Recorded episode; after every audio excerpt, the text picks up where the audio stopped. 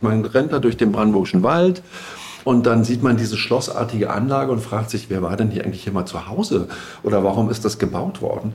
Also man kam sich vor, als wenn man in ein Wunderland plötzlich gereist wäre. Das ganze Ensemble hat auch was Repressives. Es ist ja so eine Machtarchitektur, in der der Einzelne sich ziemlich klein vorkommen kann.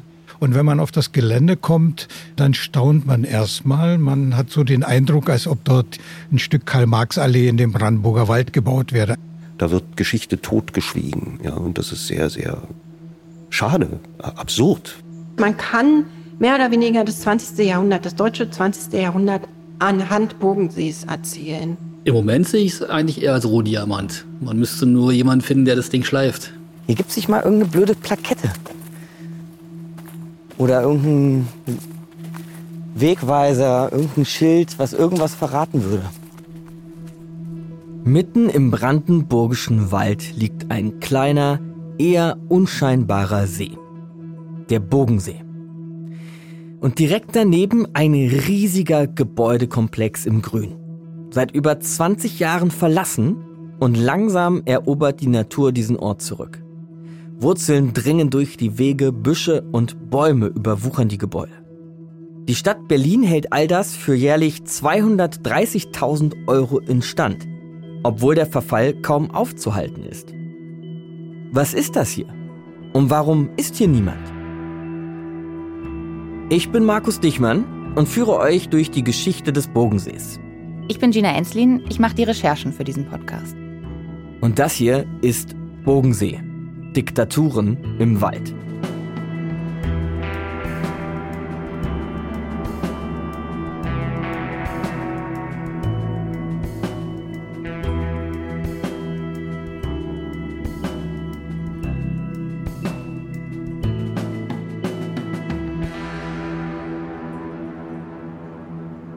Ich sehe sofort ein paar verlassene Gebäude, ne? Bauzäune, keine Ahnung, was das genau ist. Das wirst du bestimmt nachher noch erzählen. Sieht aus wie ein alter Hof, ne? also mit vielen Garagentoren und so. Dieses Gebäude, was jetzt hier direkt vor uns ist, eine ziemlich verlassene Bushaltestelle. Wir sind nördlich von Berlin. Der nächste Bahnhof ist Wandlitzsee. Die umliegenden Dörfer heißen Lanke, Prenden und Uetzdorf. Fährt man hier die Landstraße runter, taucht irgendwann die Abfahrt Bogensee auf. Die Zufahrtsstraße schlängelt sich dann ein gutes Stück mitten rein in den Brandenburger Wald. Und man hat übrigens Glück, wenn man die Strecke mit dem Auto macht, denn sonst kann es sehr lange dauern. Wir sind nämlich sehr weit draußen. Und hier würde man am Ende dieser Straße eher ein paar Datschen oder vielleicht auch einen Bauernhof erwarten. Stattdessen tauchen aus dem Wald plötzlich ein paar richtig große Gebäude auf. Willkommen am Bogensee. Ich bin mit meiner Kollegin Gina Enslin unterwegs. Gina recherchiert für uns zum Bogensee und kennt sich dementsprechend deutlich besser aus als ich. Sie zeigt mir heute zum ersten Mal den Ort, dem wir zusammen auf die Spur kommen wollen. Gerade stehen wir noch auf dem Parkplatz und wir sind nicht die einzigen hier. Hier stehen ein paar ganz schicke Autos auf dem Parkplatz. Ja? Stimmt. Ähm, also hier kommen auch ähm, gut betuchte Berlinerinnen und Berliner vorbei, um vielleicht noch einen schönen Abendspaziergang zu machen. Das hätte ich jetzt vielleicht im ersten Moment nicht erwartet. Außerdem sind ein paar Spaziergänger mit Hund unterwegs. So richtig belebt fühlt sich der Ort aber trotzdem nicht an. Irgendwie so halb verlassen. Genauso wie er halb verfallen ist. Es sieht aus wie ein gut gepflegter äh, Weg, der in die Jahre gekommen ist. Ne? Genau. Links und rechts dann hier einfach so Splitschutt, hört man ja auch. Und da drüber, dann hinter fängt dann direkt an, sich hier morsches Holz und die Natur wieder in den Weg reinzuboxen. Die riesigen Gebäude, die man jetzt schon durch die Baumkronen erahnen kann, die schauen wir uns erst später an, sagt Gina. Wir laufen erst einmal an ein paar niedrigeren Gebäuden vorbei, so Richtung Bogensee. Den habe ich bisher übrigens selbst noch gar nicht sehen können. Dafür aber einen zugewachsenen Sportplatz, massive Laternenpfähle aus Beton und jede Menge beschmierte Wände. Da sieht man auch noch so ein paar verwahrloste Tischtennisplatten. Auch halt ja, die alles sehen jetzt aber wirklich aus wie aus dem postapokalyptischen Streifen. Ja? Ja, genau, komplett ausgewaschener Beton. Moosflecken drauf. Die Netze natürlich schon längst weg, klar. Hier hat man jetzt Ui, eigentlich. Wow, jetzt habe ich mich mal kurz für einen Moment nicht umgedreht. Bogensee. Da steht's. Ein weißes Haus mit der Aufschrift Bogensee am Spitzengiebel über der Eingangstür. Dieses inzwischen auch heruntergekommene Haus ist einer der Gründe, warum wir hier sind. Es ist das ehemalige Wochenendhaus von Josef Goebbels, dem Nazi-Propagandaminister. Eine der prägendsten Figuren des Nationalsozialismus.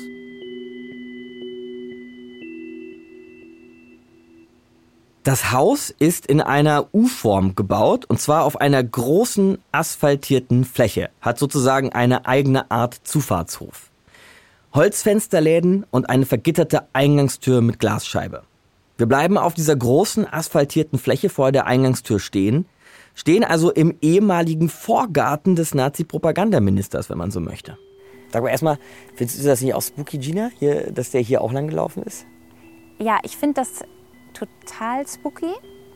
Und gleichzeitig frage ich mich aber die ganze Zeit, ob ich das, ob ich das hier auch spooky finden würde, wenn ich es nicht wüsste. Das ist eigentlich Ah ja. so die Hauptfrage, die ich mir so stelle. Ich glaube nicht. Ich glaube, es, es wäre einfach nur ein ziemlich stattliches, runtergekommenes Anwesen, wenn man es nicht wüsste. Ne? Was total viel über diese Figur aussagt, weil er fast was Diabolisches angeheftet ist, ja. Völlig zu Recht ja letztlich. Und dass es deshalb so schräg ist, auf den, einfach nur auf dem gleichen Fußboden lang zu laufen wie der. Ja. Ja, man denkt wirklich irgendwie da. Das ist, fühlt sich so ein bisschen, Ja. man will am liebsten die Taps, Füße taps. vom Boden Ja. nehmen.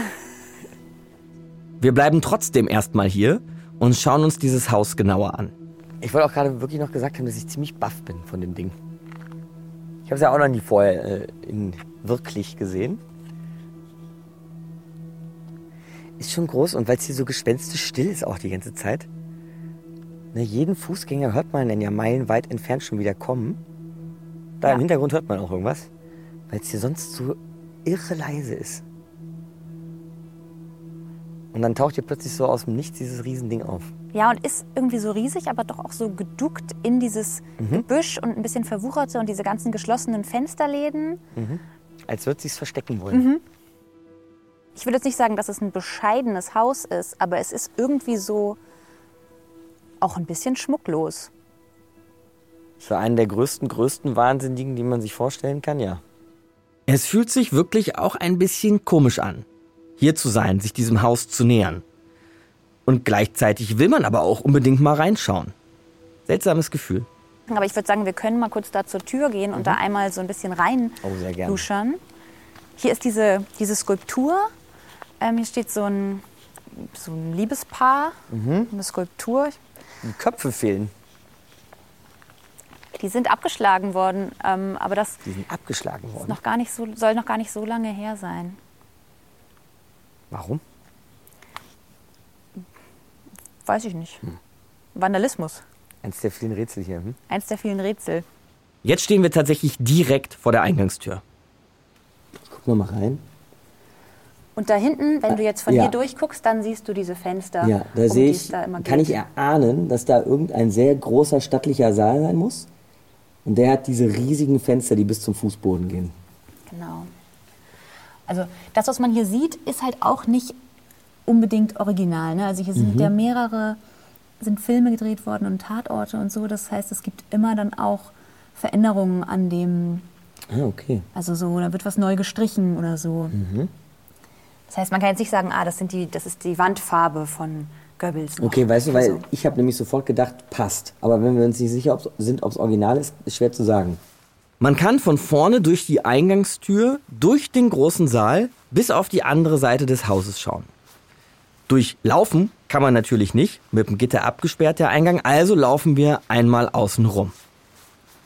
Und hier, du siehst das, ne, diese ganzen Fensterläden sind halt einfach zu. Also das ist irgendwie eigentlich... Alte Holzfensterläden. Hier ist aber auch, guck mal, hier ist der Weg schon ein bisschen breit getreten und die Fensterläden auch kaputt. Ja, da Als haben, hätte hier einer reinsteigen wollen. Genau, oder reingucken. Oder zumindest mal reingucken ne? wollen, ja. Und wenn du jetzt hier nach links guckst, Ja. dann ist da eigentlich der See. Den sieht man Ja, weil jetzt ich dachte ja gerade, äh, Wo ist dieser Bogensee? Erstens das und zweitens, wenn das jetzt äh, Goebbels herrlicher Ausblick gewesen sein soll, hat er halt in zwei Bäume reingeguckt und in den Busch. Aber Ja. da unten ist der See, ja? Das muss man sich echt vorstellen, dass das natürlich alles gewachsen ist seitdem. Ja. Und dass das wahrscheinlich alles platt war, als er hier war, ne?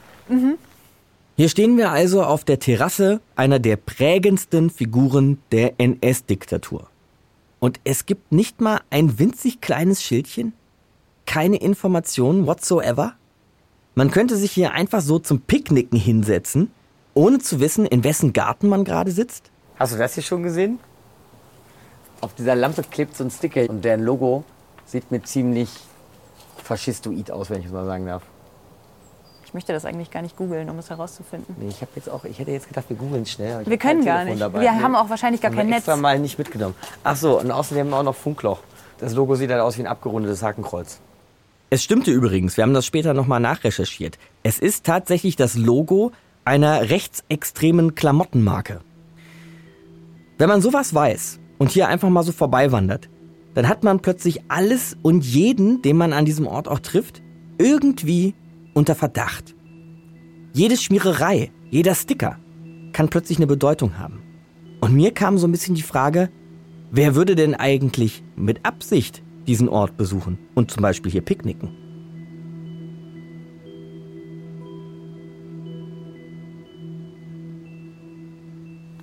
Genau, dann würde ich sagen, wir gehen jetzt einfach hier nochmal rum und dann in die nächste Zeitschicht. Wenn man hier auf dem Gelände herumläuft, hat man im Grunde keine echte Chance zu verstehen, was das alles ist. Im Gegenteil, je länger man sich hier aufhält, desto mehr Rätsel kommen auf. IBC wünscht Ihnen einen angenehmen Aufenthalt.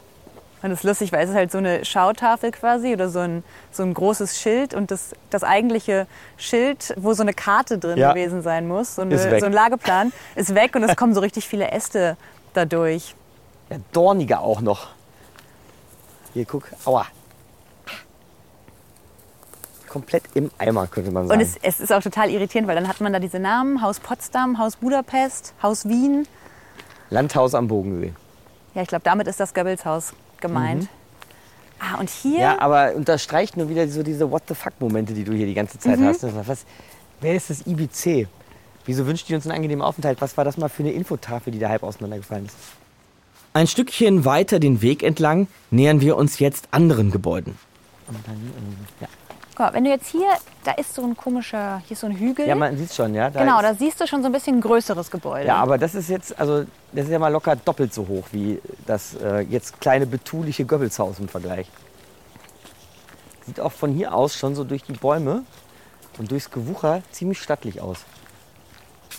Ich sehe auch Baugerüste. An der Stelle kommen wir hier nicht weiter, weil ein Bauzaun das Gelände absperrt. Die zwei Gebäude, die wir sehen, sind beide dreistöckig und anscheinend wird an ihnen gerade gearbeitet. Aber was du siehst, wenn du hier diese beiden Gebäude vergleichst, Ja. ähm, fällt dir was auf? Ja. Also wir stehen vor zwei äh, ungefähr gleich großen Gebäuden. Das links von uns aber ist ganz schön stattlich. Hat so tolle Fensterrahmen, hier so Bordüren oder wie man das nennt. Ist einfach eigentlich ganz hübsch. Und das da drüben ist eine Platte. Das ist ein richtig klassischer Plattenbau da rechts. Ja. Es quasi, sind die gleichen Farben eigentlich und es ist so das gleiche Design. Ja. Aber das ist auch viel später erst dazugekommen. Ist auf jeden Fall auch ein witziger Anblick. So ein Plattenbau einfach mitten im Wald. Klar, wir verstehen schon. So ein Bauzaun ist ein eindeutiges Zeichen. An der Stelle kommen wir erstmal nicht weiter. Aber wir schauen noch mal hinten um die Ecke des Hauses, ob man da vielleicht was sehen kann. Also hier ist jetzt schon richtig ein bisschen Dschungel, ne? Ja. Das ist ein richtiger Trampelpfad hier. Jetzt hinter der Platte entlang. Die Fenster sind alle von innen mit Holz verbarrikadiert. Aber Na, hier, hängen noch Vorhänge. sind Vorhänge drin. Wahnsinn. Genau. Oh, richtig schöne Mutti-Vorhänge. Guck dir die an. Weiße Spitze, ganz Ja. toll. So, Achtung, jetzt musst du klettern. umgestürzter Einmal Baum. über einen umgestürzten Baum. Und jetzt kommen wir tatsächlich auf den großen Innenhof der restlichen Anlage. Um eine rechteckige Fläche herum, die früher mal ein gepflegter Garten oder sogar ein richtiger Park gewesen sein muss, stehen insgesamt sechs Gebäude. An den kurzen Seiten dieses Parks stehen sich zwei wirklich pompöse, heute noch so halbwegs weiße Gebäude gegenüber. Drei Stockwerke haben sie, große Eingangsportale mit Treppen und Säulen, das Ganze also wirklich sehr majestätisch, sehr symmetrisch und auch sehr eckig. Ein Regierungsgebäude könnte so aussehen. Oder auch eine Uni mit Tradition und Geschichte. Oder vielleicht sogar der Landsitz eines Aristokraten. Es hat jedenfalls alles komplett andere Dimensionen als das im Verhältnis fast kleine Goebbelshäuschen. Was- Moment, ist das, wo wir jetzt gerade drumherum laufen, praktisch alles der Innenhof gewesen? Genau, das hier ist alles Innenhof. Das ist ja riesig. Und das muss, das war dann alles auch Park, Treppe quasi Parkanlage, ne? Also so wie auf so einem Campus kann man sich Voll das nett, eigentlich hier so ein vorstellen. Wegchen, hier eine Treppe, da eine Empore. Wir laufen das Portal zu einem der beiden riesigen Gebäude hoch und haben plötzlich einen tollen Ausblick über die ganze Anlage. Ich war das erste Mal hier im, noch im Frühjahr. Da war es nicht so grün. Ja. Und man konnte das ein bisschen besser überblicken, was hier alles sozusagen um diesen Hof rumsteht. Jetzt sieht man das gar nicht, Ja, aber komplett zugewachsen alles. genau. Aber geradezu sieht man schon halt ein so ein ganz stattliches Gebäude mit so einem Säulengang auch unten. Und hinter uns nochmal ähnlich stattlich, ne? Genau, und auch wieder Bauzaun davor natürlich. Auch wieder Bauzaun davor.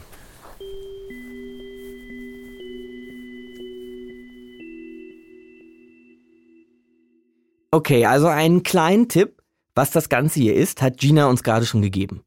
Sie hat von einem Campus gesprochen. Vielleicht kann man sich diesem Gelände ja aber erstmal über seine Architektur nähern. Und deshalb haben wir es mal mit einem etwas anderen Blick auf dieses Gelände probiert und haben uns dafür mit Architekturhistoriker Thomas Fliel unterhalten. Der ist Mitglied der Linken und war mal Kultursenator von Berlin. Er kennt das Gelände ziemlich gut und hat sich in den letzten Jahren dafür eingesetzt, dass mit diesem Ort wieder was passiert, dass man etwas mit ihm macht. Wir versuchen es erstmal mit einem kleinen Experiment. Wenn wir jetzt mal so ein Gedankenspiel machen würden, und wir können ja mal diese Hochschule nehmen zuerst, wenn wir da jetzt nur mal so raufgucken, kann man davon architektonisch, politisch sozusagen was ablesen, wenn man jetzt gar nicht wüsste, was das eigentlich ist. Natürlich, das ist eine Schlossanlage. Sie hat äh, eine ganz symmetrische Grundfigur. Es gibt ein erhöhtes Gebäude, auf das sich alles richtet. Es ist ein Innenhof mit einer relativ qualifizierten Grünanlage, aber auch so eine Art Appellplatz. Man ist eigentlich doch recht abgeschottet zu dem Naturraum drumherum. Und es gibt diese symmetrische Gegenüberstellung von diesem schlossartigen Lehrgebäude und dem Kulturhaus. Insofern ist es eine sehr streng symmetrische, nach Schlossvorbildern konstruierte traditionalistische Architektur mit einer offensichtlich öffentlichen Nutzung. Und kann man daraus auch ablesen, sozusagen, mit was für einer Wirkungsabsicht man sowas bauen würde? Ja, es ist eine geschlossene Anlage, die eine Gemeinschaft vorgibt, in der man sich bewegt, äh, in der offenbar Gleichgesonnene äh, sich irgendeiner gemeinsamen Mission unterwerfen und es ist offenbar auf Massenbetrieb ausgerichtet. Es ist äh, eben ein temporäres Wohnen, es ist ein kaserniertes Wohnen auch in gewisser Weise und man sieht schon eine gewisse Strenge und äh, die absolutistische Ausrichtung darin. Was bedeutet das, die absolutistische Ausrichtung? Dass es axial ist, dass es quasi auf ein Ziel gerichtet ist, dass es einer einzigen, einer grundlegenden Idee folgt und diese auch vermitteln will. Ich frage mich, ob man all das diesen Gebäuden auch ablesen würde, wenn man rein gar nichts über die Geschichte wüsste. Jedenfalls scheint die Architektur gut zu passen zu dem, was diese Gebäude letztlich auch repräsentieren sollten. Eine Art Schloss, streng, geschlossen, symmetrisch konzipiert. Eine Architektur mit einer total kontrollierten Ausstrahlung. Und das kommt natürlich nicht von ungefähr. Denn dieses Gelände hier ist Zeugnis einer zweiten deutschen Diktatur. Das hier war die Jugendhochschule Wilhelm Pieck, die zentrale Kaderschmiede der Freien Deutschen Jugend, der FDJ, der jungen kommunistischen Massenorganisation der DDR.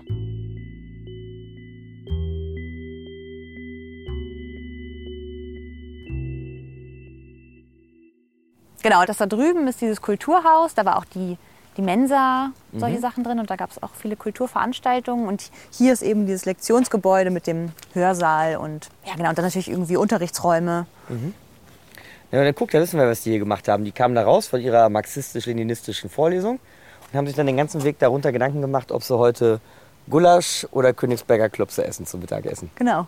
Ich finde, man kann sich das sehr gut, auch sehr einfach vorstellen, dass hier mal richtig viel Betrieb war und junge Leute ein- und ausgingen. Jetzt aber das komplette Gegenteil. Weißt du, dass du Reste einer untergegangenen Zivilisation oder Kultur ja nicht, aber zumindest eines untergegangenen Staats oder einer untergegangenen Ideologie Ja. so im halb verwucherten. Und, das, und man kann natürlich erahnen, guck mal, wenn du siehst, dass dieses eine Wohngebäude da so hoch ist, dass es oben fast so durch die Baumwipfel ragt, dann erahnt man, oh ja, das war, das, das muss mal richtig, richtig groß und pulsierend und aktiv gewesen sein. Ja, und jetzt liegt es ja alles so ein bisschen so halbtot im Wald. Ja, der Wind geht so ein bisschen durch.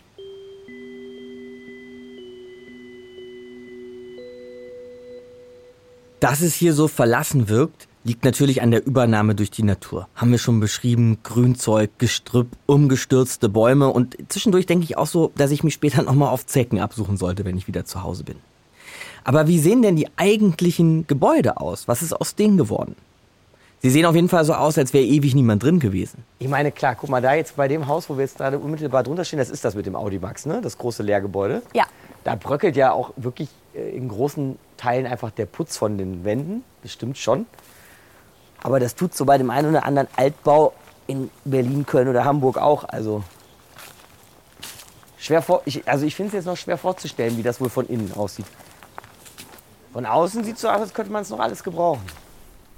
Das war jetzt mal so meine persönliche Schnellanalyse auf den ersten Blick. Aber stimmt das tatsächlich so? Irgendwer muss sich doch mit diesen Gebäuden auskennen. Ich könnte mich äh, morgens äh, unten hinstellen und dann könnte ich Führungen machen, eine nach der anderen. Das ist Hans-Jürgen Noack. Er ist hier der Hausmeister. Eine Aufgabe kann ich mir vorstellen, die wahrscheinlich nicht nur Spaß macht. Spaß. Ich meine, man hat ja auch ein bisschen irgendwo Verantwortung. Das ist ja die eine Sache. Und die andere Sache ist, wenn man hier alleine äh, nur tätig ist und man sieht, was man nicht schaffen kann, was alles so liegen bleibt, was normalerweise gemacht werden müsste. Aber das schafft man alleine nicht. Da läuft man ja amok.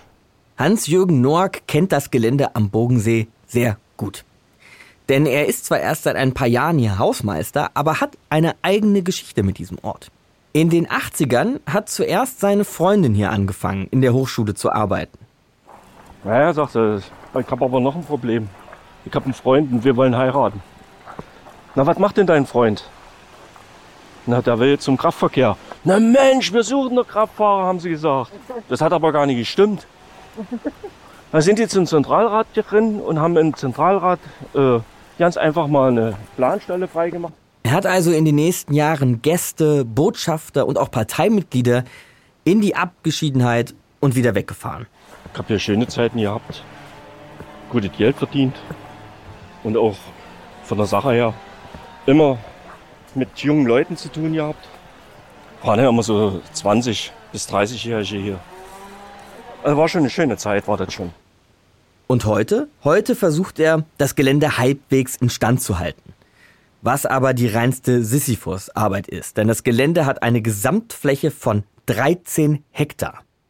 Die Grundfläche der FDJ Hochschule allein sind über 30.000 Quadratmeter.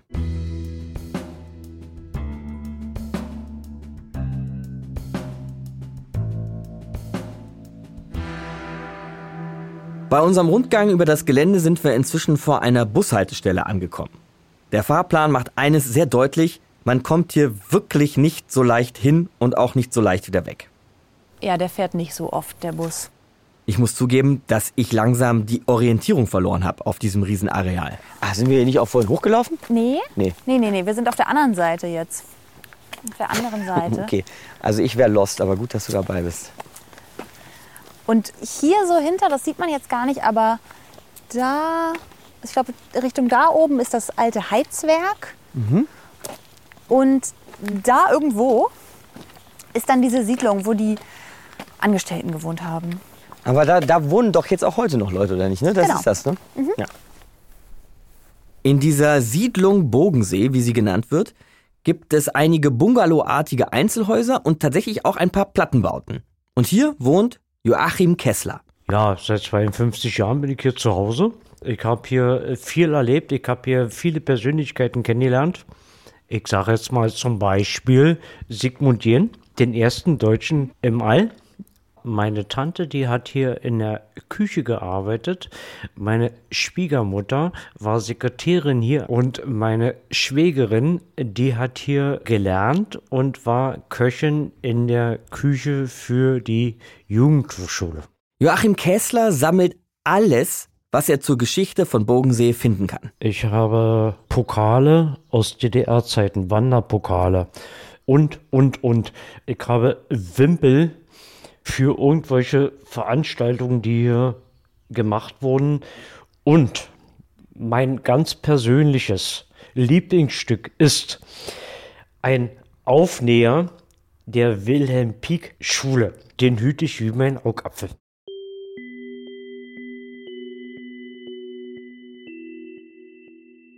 Okay, also wir haben bis hierhin schon mal einige Leute gefunden und kennengelernt, die sich mit Bogensee auskennen und uns von dem Gelände erzählt haben. Und wenn man Bogensee einfach mal im Netz sucht, dann findet man tatsächlich auch ziemlich viel. Da wurde schon eine Menge drüber geschrieben, es gibt jede Menge Artikel und wir haben euch mal eine kleine Übersicht der Schlagzeilen zusammengestellt. Das verteufelte Areal. Bogensee ist ein böser Ort. Koloss sucht Käufer. Klingt alles so ein bisschen nach Mystery, alles ein bisschen spannend und ein bisschen gehypt. Und dann gibt es auch noch ein Buch über dieses Gelände. Goebbels Waldhof am Bogensee. Geschrieben von dem Journalisten Stefan Bergholz, das uns auch ziemlich weitergeholfen hat in den Recherchen. Und es gibt auch noch eine Website namens bogensee-geschichte.de. Das ist eine Website des Leibniz Zentrums für zeithistorische Forschung, kurz ZZF in Potsdam.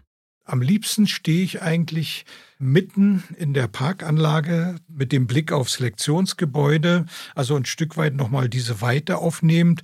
Faszinierend ist die Stille, die einen sofort irgendwie nachdenklich macht. Das ist Jürgen Daniel. Er ist der stellvertretende Direktor des ZZF. Inzwischen war ich so oft da, das kann ich eigentlich gar nicht mehr zählen. Und insofern ist es auch, ja, inzwischen auch ein, ein Stück der eigenen Welt geworden. Den, also ein Ort, den man immer wieder aufsucht, um sich selber auch, ich bin im Osten geboren, groß geworden, um sich selber mit der eigenen Biografie auch nochmal zu beschäftigen, auch mit einer wachsenden Distanz eigentlich. Und da eignet sich also Bogensee ganz gut in der Abgeschiedenheit des Brandenburger Waldes. Jürgen Daniel findet, dass genau das, was Gina und ich auch gerade auf dem Gelände erlebt haben, dieses Gefühl von Abenteuer und Geheimnis, dass da auch ein Potenzial drin steckt. Wir haben ja, das ist so ein Phänomen, denke ich mal, auch der letzten Jahrzehnte, ein zunehmendes Interesse äh, auch der Öffentlichkeit an solchen vergessenen, verwunschenen, zugewachsenen Orten. Und ich finde, man kann das nutzen. Da kommen Leute ohne viel Vorwissen daher. Sie haben nur gehört, da gibt es diesen geheimnisvollen Ort. Da kann man irgendwie hingehen und dann fahren sie dahin und wollen eigentlich was wissen, wollen irgendwie was entdecken.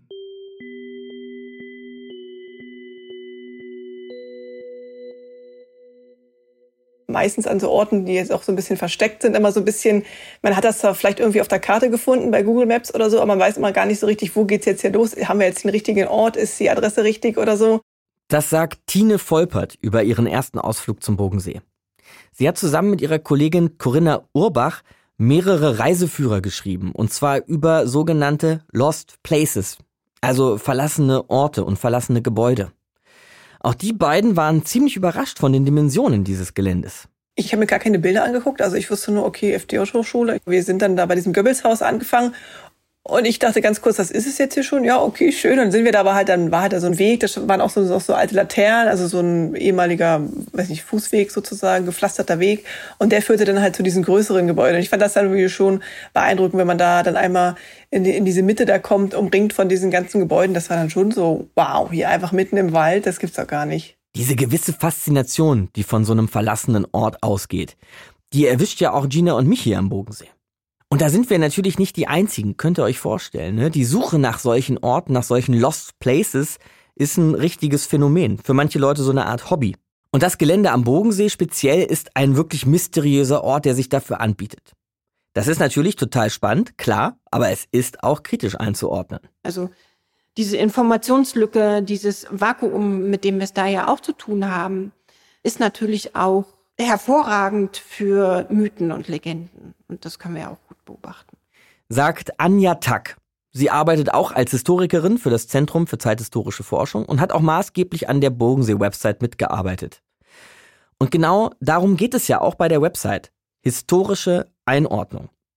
Und wenn man schon anfängt einzuordnen, dann merkt man hier in der Umgebung von Bogensee schnell, dass das eine Landschaft ist, die voll ist mit Überbleibseln verschiedener politischer Systeme. In der Nähe wäre auch noch ähm, der Atombunker von Erich Honecker, den wir aber jetzt auch noch Stimmt. gar nicht Haben wir noch nicht geschafft. Der Honecker-Bunker hieß offiziell Objekt 17-5001. Sein Eingang ist versteckt unter einem Haus, das wie ein Bürogebäude aussieht. Der Bunker ist drei Geschosse in die Erde gebaut und immerhin 40 Menschen hätten dort zwei Wochen lang überleben können.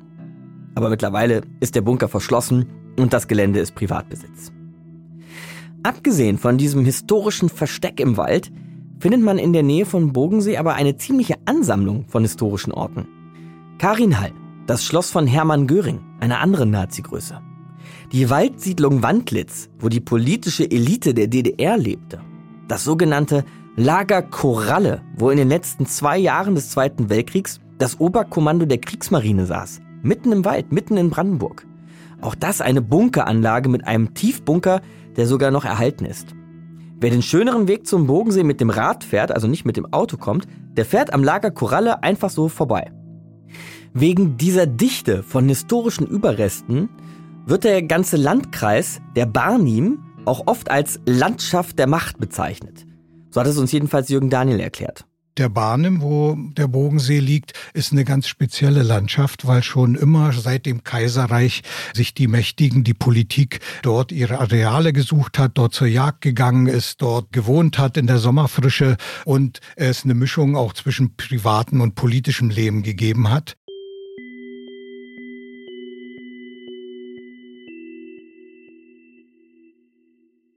Weil wir ja jetzt selber so am Bogensee rumstiefeln, quasi auf Lost Places Expedition sind, auf eigene Gefahr wohlgemerkt, wollten wir von Tine und Corinna auch nochmal wissen, ob es denn eigentlich so Regeln gibt unter den Fans von Lost Places. Da gibt's natürlich so ein paar Regeln. Also klar, geh nie alleine, weil, keine Ahnung, wenn du irgendwie umknickst und dann bist du da mitten im Wald, hast du Pech, ohne Netz dann irgendwo in Brandenburg, ja. Also geh mindestens zu zweit, am besten zu dritt. Eigentlich ist auch Betreten verboten, also auch wenn da jetzt kein, wie am Bogensee ist ja auch kein Zaun drum. Also eigentlich sollte man sich schon dessen bewusst sein, dass das jetzt illegal ist. Wenn man halt da erwischt wird, dann ist das richtig sozusagen, dass man erwischt wird, ja. Deswegen auch macht nichts kaputt, keine Fenster einschlagen, keine Türen aufbrechen oder so. Alles soll eigentlich so belassen werden, wie es ist. Nimm nicht, soll nichts mitgenommen werden, auch keine noch so kleinen Scherben oder, weiß ich nicht, eine kleine abgebrochene Teetasse oder irgendwie sowas. Es soll schon eigentlich auch für die Nachwelt oder für die anderen Leute, die halt nach äh, einem kommen, ähm, noch so aussehen, wie es halt irgendwie aussieht, ja. Und äh, genau, nicht rauchen, nicht essen und natürlich mal ein bisschen aufpassen, wo man hintritt. Das also als wichtiger Disclaimer für alle von euch, die jetzt vielleicht mit dem Gedanken spielen, auch mal am Bogensee vorbeizuschauen. Die Gebäude sind alle zu und betreten ist grundsätzlich verboten. Daran wollen sich aber auch nicht alle halten. Da muss man nur mal bei Hausmeister Hans-Jürgen Noack nachfragen. Ich hab's da oben gehabt, ein Ehepaar in ihrem Alter, ja. Die sind übers Gerüst drüber weggeklettert und haben oben die Balkontür versucht aufzuhebeln mit der Schulter. Und ich habe aber drinnen gestanden, habe die Gardine zur Seite gemacht und habe gefragt, äh, ist das normal? Das ist normalerweise ihr Hausfriedensbruch, was ihr hier macht. Aber runter. Ich glaube, die hatte ein bisschen Pipi in der Hose. Aber Hans-Jürgen Noack macht das hier im brandenburgischen Wald ja auch nicht alles auf eigene Faust. Wenn man ein bisschen weiter recherchiert, dann findet man die Berliner Immobilienmanagement GmbH, kurz BIM. Die ist ganz offiziell für das Gelände verantwortlich. Wobei, stopp mal. Die Berliner Immobilienmanagement im Brandenburger Wald? Das hat einfach ganz viel mit der Historie Berlins zu tun, dass da eben Flächen irgendwann mal erschlossen wurden, dann wurde darauf gebaut, dann haben die sich entwickelt. Also Berlin hört nicht unmittelbar nur an der Stadtgrenze auf, was die Eigentumsverhältnisse angeht. Das sagt Johanna Steinke. Sie ist die Sprecherin der BIM und sie betont, wir laden niemanden auf dieses Gelände ein und jeder, der sich da bewegt, bewegt sich dort auf eigene Gefahr.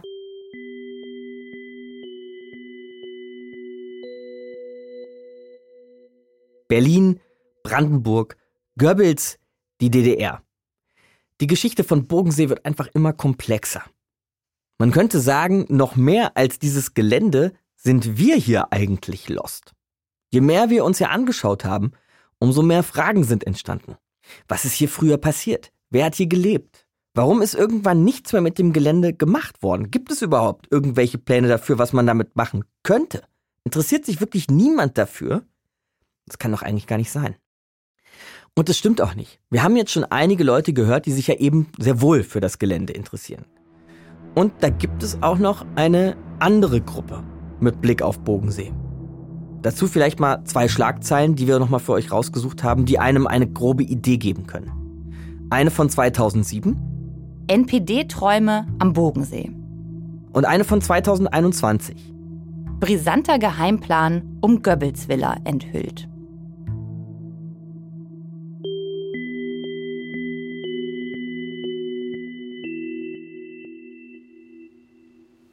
Unser Spaziergang am Bogensee ist noch nicht ganz vorbei. Denn Gina führt mich noch einmal mitten in den Wald, weg von all den Gebäuden und auch mitten rein ins Dunkel. Denn inzwischen ist die Sonne untergegangen. Jetzt Taschenlampe an. Wenn es nicht besser wüsste, Gina, würde ich sagen, hätten wir uns verirrt. Nein. Aber ich vertraue dir natürlich bis aufs Letzte. Wir haben uns nicht verirrt. Ey, aber wir, das ist, wir folgen jetzt hier nicht mal mehr einem Weg.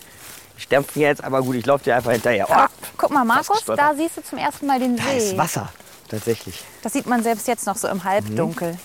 Hier sehe ich jetzt nämlich tatsächlich zum ersten Mal den Bogensee selbst. Ja, das schimmert. Im Mondenschein. Achtung, hier ist so eine Wurzel. Fette. Ja, vielen Dank für den Hinweis.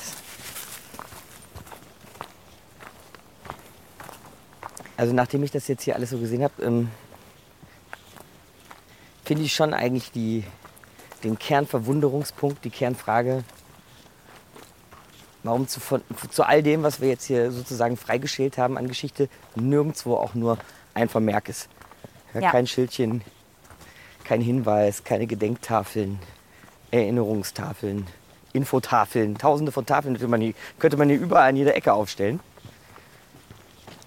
Und wir stapfen hier gerade echt so ein bisschen planlos an diesem See entlang, auf der Suche eigentlich nach einem historischen Ort. In einem historischen Ort ja letztlich. Und ähm, wenn ich nicht dich dabei hätte, wüsste ich von nichts. Achtung, hier ist ein Loch im Boden. Oh ja, ist das Zugang zu einer Biberhöhle vielleicht? Ja, dann schnell weg. Tunnel, ne? Schnell die Füße raus. Also Biber, oder? Tun die uns was? Ja, ich glaube, die können beißen. Oh. Wenn man seinen Fuß da in den Bau steckt. besser.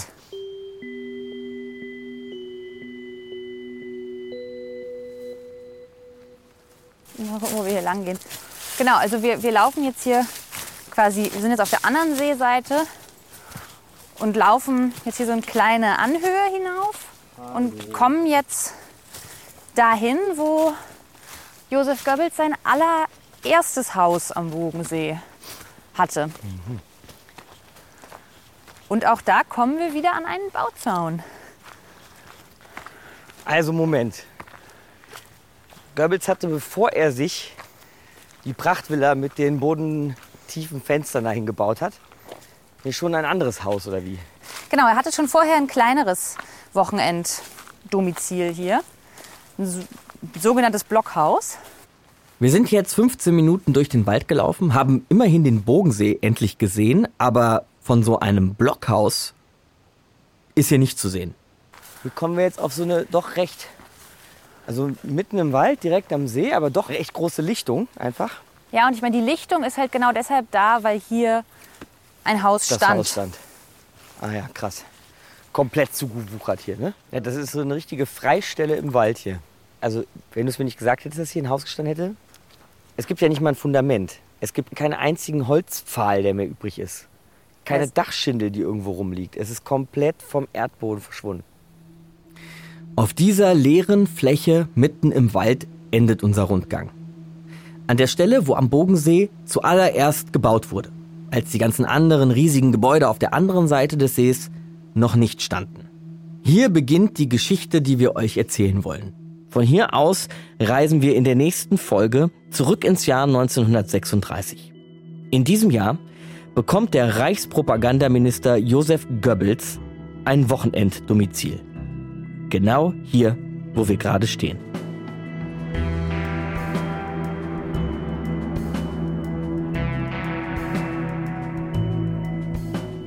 Das war Bogensee. Diktaturen im Wald. Wenn euch dieser Podcast gefällt, dann empfehlt ihn gerne weiter oder gebt uns eine gute Bewertung. Dann können andere ihn leichter finden. Bogensee, Diktaturen im Wald, ist eine Podcast-Serie der Kooperative Berlin und wurde gefördert durch die Bundesstiftung zur Aufarbeitung der SED-Diktatur. Redaktion und Recherche Gina Enslin, Moderation Markus Dichmann. Idee und Konzept Oliver Baumann-Gibbon. Dramaturgie Franziska Krenzin. Sounddesign Joscha Grunewald. Studio und Schnitt Robert Draber. Postproduktion Mainland Media. Coverdesign Kiran Nelgen. Produktion Kooperative Berlin. Mit besonderem Dank an das Leibniz Zentrum für zeithistorische Forschung Potsdam.